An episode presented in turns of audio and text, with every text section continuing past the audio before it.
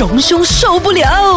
，A F M 荣兄受不了。今日有我喺度啦，我系潘小潘，我系 K K，我是荣兄。是的，今天我们讲到的这个案件呢，也是在呃霹雳州方面，甚至是全马呢，都呃引起非常大的一个关注的，对不对，荣兄？是的，我想呢，在这一两天呢，我报新闻的时候呢，这个新闻呢一直是呃新闻的焦点哦。呃，因为它不只是啊，就是在我们的这个马来社群哦，在我觉得是整个马来西亚人呢都在看这件事情，因为它牵涉到，哎，是不是因为你的身份的不同，而在法庭的面前呢，你会有种不同的对待的一种双重标准，而这个事情还牵涉到人命啊，因为呢，在怡保呢就一名中学生嘛，中五的学生哈，他就被撞，不小心被撞死了哈，但这个是不小心呢，还是什么呢？其实还有待的查明啊。只是说这件事情里面牵涉的那个开车的人呢，他是一位警官啊，是一位警官，而且呢，呃，在网络上还说他是一个很有权势的警官。所以大家讲说，这个警官撞撞到人的时候啊，而且呢，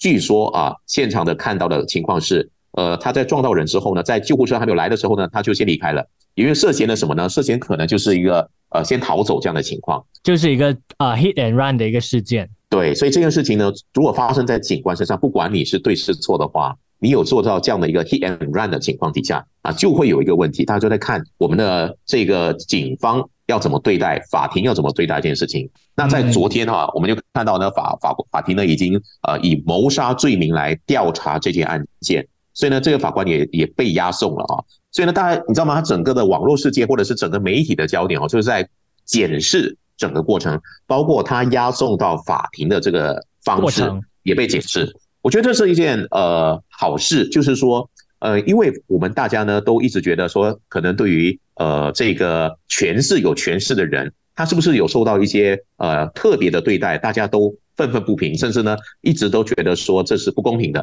而这件事情正好就让大家有个机会哈，去好好的监督，在从一开始。到现在为止，整个过程是不是有得到应该有的公平的一个对待？包括他是不是被控谋杀，他的押送过程有没有特别礼遇等等的情况？啊，所以这个事情呢，为什么引起这么轰动，也就是因为这样。好，其实我们看到呢，就是被告被押送到法庭的时候呢，他全程是由多名的这个警员呢，就全副武装，一路是掩护进到去这个法庭的，并且呢，就是进入法庭的时候呢，也会限制这个记者的人数。所以其实这种种的一些画面呢，都可以，就是可能有一些呃不同的角度看得出来，哎，是不是有特别的待遇，还是怎么样的？当然，呃，这位中午的学生哈，因为他这件事情呢，呃，在网络上或者是大家的一些目击者所说的是，因为他骑着摩托车，是因为吹油门，然后制造了一些噪音，来做挑衅，然后呢，才会引起这个高级警官呢开着车去追逐，甚至撞倒他的这样的一个情况。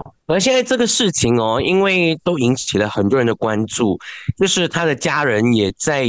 呃，那个家门前召开记者会啦，然后呢，就是全部人都在看这个事情的进展，所以，呃，大家说所谓的看有没有公平不公平，是应该没有可能有不公平的情形出现吧？因为很多双眼睛在看这了。的确，这个事情呢，现在连警察总长啊，这一都有来出来呃发表意见，坚决的向大家保证说不会有所谓的双重标准。而且呢，我觉得在我报新闻的时候，我觉得警察。呃，总警察长啊，他也说了一件事情，就是说，不要因为你佩戴着这个有警徽，你就能够为所欲为。但你要知道，说你也不能做一些不法的工作或者不法的方式。所以，我想这个呢，也是一个。呃，能够弥平啊，现在社会大家对这件事情的一些争议的一个很好的一个说法。看待这件事情啊，我觉得最重要是说，大家有一份证据说一份话。我想法庭也是如此，要多名的目击证人啊等等的一些调查之后呢，才能说明在这起事件上呢，到底谁对谁错，或者谁应该负最大的责任。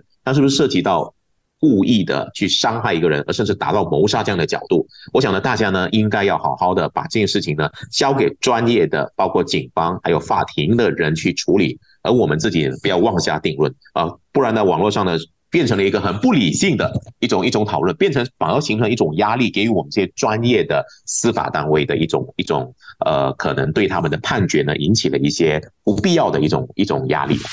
荣兄受不了。